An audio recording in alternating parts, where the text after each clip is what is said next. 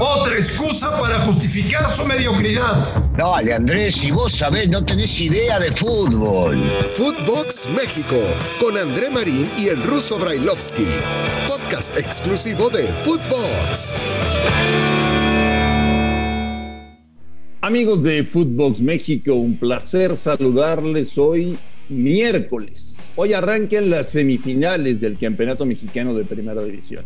Hoy es primero de diciembre, llegamos al último mes del año, el último mes de este 2022. Y tengo, como siempre, muchísimas cosas que preguntarle y que platicar con el señor Daniel Alberto Brailo. Ruso, ¿cómo estás? Eh, ¿Cómo andás, Andrés? Todo en orden, todo tranquilo. Aquí andamos a la expectativa de lo que venga en este final de año. Oye, ¿el 2021 se te fue rápido o se te fue lento? No, no, normal. Pasó bien, tranquilo. Este, si hablamos de la cuestión futbolística, con algunas amarguras, por supuesto, porque eh, el equipo del cual soy hincha no pudo hacer las cosas que realmente merece esta, esta gran institución. No, no defendieron el escudo como se debía y encima de todo no se consiguieron los títulos. Entonces, en ese sentido, nada bien, al contrario, muy mal. Pero bueno, la vida sigue adelante y afortunadamente tenemos salud. Pero no te preocupes, porque ya tienen Antuna. No lo creo, no lo creo. No, yo todavía sigo pensando que alguien se va a despertar el día de hoy y va a decir, no, esto no puede ser, esto lo hicimos para desviar la atención y no podemos ceder al futbolista que creció en nuestras fuerzas básicas, que tiene tatuado el escudo en su pecho, a jugar en el archirrival y traernos a un futbolista que por el momento no ha rendido, por más que lo quiera el técnico y necesite a alguien por el costado, me parece que no, no debería. Sigo soñando, sigo siendo aquel romántico que piensa que no se deben hacer intercambios entre los dos archirrivales. El romántico Brailovsky. ¿El ruso es romántico? Sí, sí, el ruso muy romántico, sobre todo en la cuestión de... ¿Es muy romántico? Muy, muy, muy, sobre todo en el, en el tema de, de las camisetas. Ahí sí, por supuesto, o sea, dejando de lado el tema familiar, que ahí soy más romántico que nada, desde empezando con, con, mi mujer, pasando por mis hijos y a mis nietos, pero la cuestión futbolística neta sí soy muy romántico, sigo, sigo sosteniendo que no nos podemos burlar de, del público, que nos debemos hacia la gente, que las instituciones grandes se hacen muy, muy, pero muy grandes se hacen por la gente, no solamente por conseguir títulos y vender una imagen, sino que la gente te termina siendo grande y sigo siendo un romántico que piensa que no le podemos ¿No me cantarías una canción romántica? No, ni no, vos querés que nos dejen de escuchar, no, de ninguna manera, no. No, olvídate, olvídate, no. Lo, lo, peor de lo peor es si me pongo a cantar, así que me lo prohibían, imagínate, en los vestidores, igual lo hacía, pero no, no, en público así no, para nada. Oye, Ruso, ¿Te imaginas? ¿Te imaginas la cara de Baños y la cara de Solari si Córdoba triunfa en Chivas? Sí, por supuesto, y no solamente de ellos, hablo de, de, todos los directivos y pasando por el dueño del club, más lo más importante que hay, los hinchas. Sí, dolería, dolería mucho y, y definitivamente mostrarían que no supieron, no pudieron, no intentaron con lo que se debía hacer crecer a este chico, porque nadie es ajeno a la realidad y entiende que Córdoba no lo podés poner a jugar sobre un costado, sobre una línea y desde ahí partir.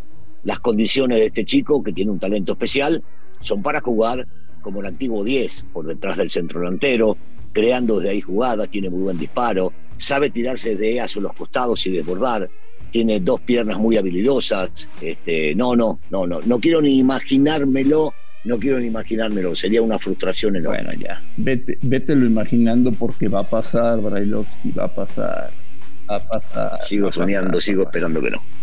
Oye. Sigo esperando que no. Sigo esperando que confíen y que le den a la gente lo que se merece. ¿Qué tantas ganas tienes de semifinales? No, sí, sí, por supuesto. Sí, porque al fin y al cabo llegaron el 2, el 3 y el 4 y el 11, que fue muy, pero muy propositivo lo que hizo en ambos partidos para poder llegar. Entonces eh, las veo, las veo importantes, las veo interesantes, las veo con ganas a los cuatro de poder levantar el título, porque antes no dábamos como, como favorito a Pumas, hoy tenemos que ponerlo entre los cuatro y al estar entre los cuatro cualquiera de ellos puede ganar. Y por lo demostrado en la cancha, eh, por Pumas, con creo que de estos el plantel más débil de todos, o diría el menos fuerte, eh, tiene con qué pelearle a cualquiera. Oye, ya sabes que Miguel es eh, un hombre al que le encanta, ¿no? Prender y encender las cosas. Ayer le preguntan en rueda de prensa, ¿qué opina de Ariel Holland? Y la respuesta de Miguel es, bueno, recibió un plantel armado, recibió un plantel ya hecho, como, como diciendo, este hombre es bueno, pero no exageren, ¿no? Está bien, pero, pero Miguel, y a veces, a veces las, las palabras de Miguel tienen que ver con eh, lo que él realmente siente, eh, lo que él piensa y, lo externa. Podemos o no estar de acuerdo con él, como muchas veces lo, lo hemos estado. En esta no estoy de acuerdo. Este, Ariel ha demostrado en diferentes lugares que tiene una propuesta positiva, ofensiva, que es muy criterioso cuando, cuando tiene un plantel que sabe para qué lo tiene que disponer y los hace jugar eh, de acuerdo a las condiciones de cada uno de ellos. Pero bueno, es Miguel Herrera. Nosotros, insisto, podemos no estar de acuerdo. Es lo que piensa, si lo externa, está bien que diga lo que piensa. Insisto, podemos o no coincidir con lo que diga. ¿Te gustan más los Tigres de Herrera que del Tuca? Eh, digo tiempo, tiempo al tiempo. Los Tuca de, el equipo del Tuca ganaba, ganaba muchos campeonatos. El, Miguel trata de hacer algo distinto, algo diferente. A veces ocupando y mucho el tema de la tendencia de la pelota, que está bien, pero por el otro lado creo que lo de él en algún momento va a querer ser más vertical o intenta que sea más vertical eh, hay que darle tiempo, hay que darle tiempo a Miguel porque uno dirá, no, pero ya lleva mucho, no, no lleva mucho, no lleva mucho, no se arma ni se le cambia la mentalidad a un futbolista por lo que viene haciendo durante 10 años un día para el otro. Esto necesita eh, un buen tiempo. Y Miguel ya lo llevó hasta semifinales y en una de esas hasta se cuela en la final. Andás a ver, los futbolistas que tiene son buenos. Habrá que ver cómo está Pizarro, para mí es fundamental, fundamental en este equipo. Habrá que ver cómo se encuentra, si está al 100, si podrá jugar alguno de los dos partidos, porque para mi gusto sí es un hombre de muchísima valía. Eh, y por contrario, Ariel Holland habló muy bien de Miguel Herrera, dijo que es un hombre al que ha seguido desde hace mucho tiempo, al que le admira muchas cosas, pero también dejó en claro, Russo, que, porque le preguntaron, oiga, ¿qué tanta presión habrá con, con ese estadio lleno? Eh, eh, no se escucha nada, la gente eh, aprieta como en pocas partes. Y dijo Holland, la verdad es que no me preocupa, la verdad es que no me preocupa.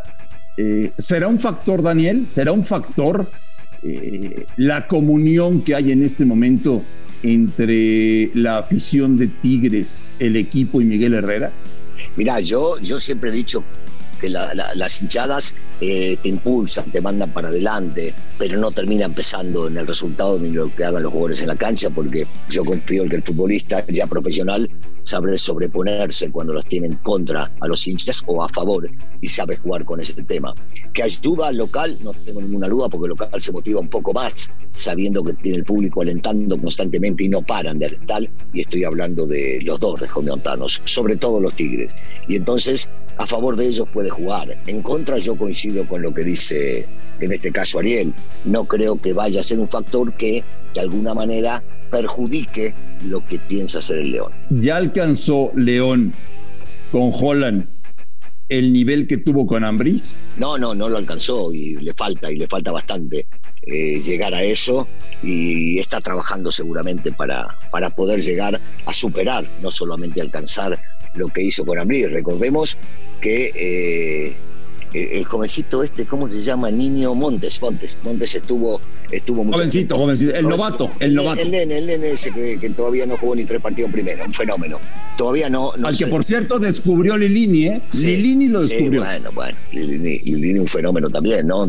ya, ya ha demostrado tener mucha capacidad de categoría, inclusive para dirigir en primera división, más que muchos de los que están dirigiendo.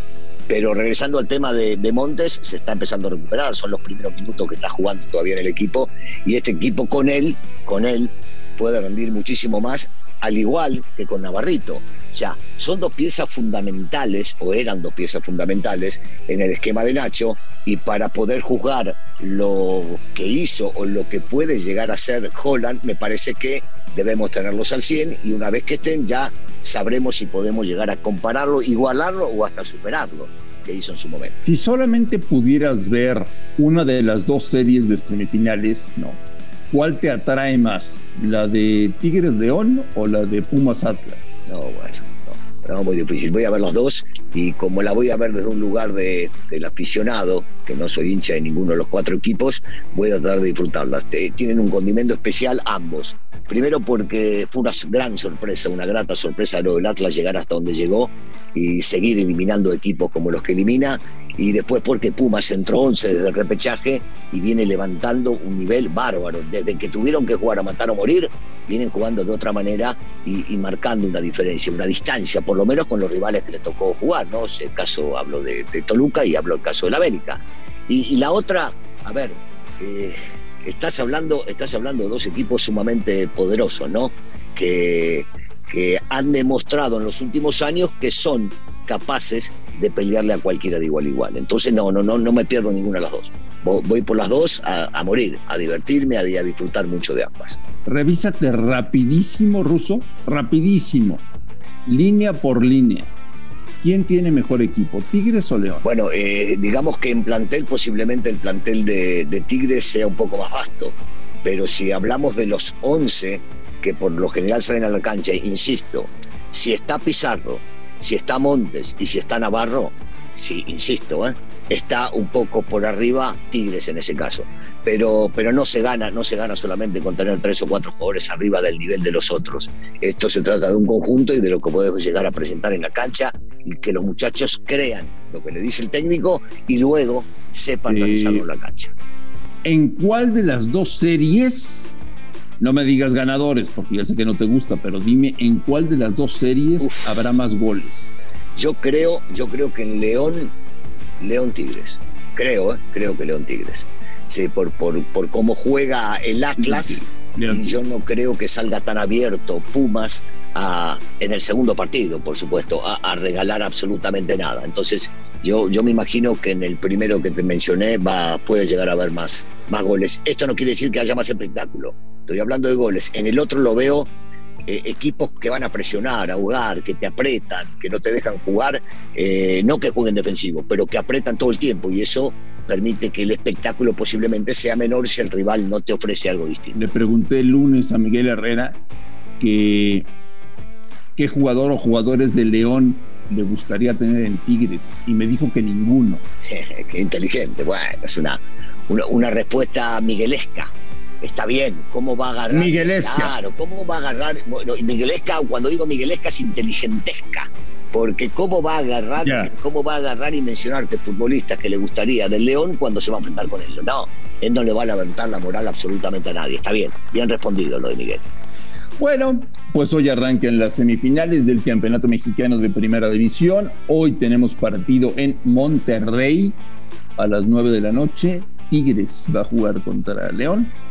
Mañana, la, segunda semifinal de ida en Ciudad Universitaria, los Pumas van a jugar contra el Atlas. Y las vueltas, ya lo saben ustedes, el sábado en León y el domingo en Guadalajara. Será hasta el próximo domingo a las 9 de la noche cuando sepamos cuál es la final del fútbol mexicano. Señor Brailovsky, ¿cuál es su final? No, porque te estaría diciendo quién gana y ya sabes que a mí el tema de las apuestas. ¿Cuál es tu final, hombre, ya? Las apuestas no me gustan, así que olvídate, Marín, no lo vas a escuchar de mí. Quiero disfrutar de los dos partidos, mejor dicho, de los cuatro partidos. Bueno, despídete de Córdoba, ¿no, Russo? Espero que no. Espero que no. Ah, dije. Yo sueño, yo soy un romántico. Todavía sigo soñando con que no. Sigue soñando, sigue soñando. veremos. Sigue soñando. Veremos, veremos, veremos. Pobre fútbol, pobre fútbol. Ah, si se hace, por supuesto que pobre fútbol, pobre afición, pobre afición. A nombre de Daniel Alberto Brailovsky y de André Marín, esto fue Footbox México del miércoles primero de diciembre. Gracias por escucharnos, un fuerte abrazo y estamos en contacto el día de mañana. Footbox México, un podcast con André Marín y el ruso Brailovsky, exclusivo de Footbox.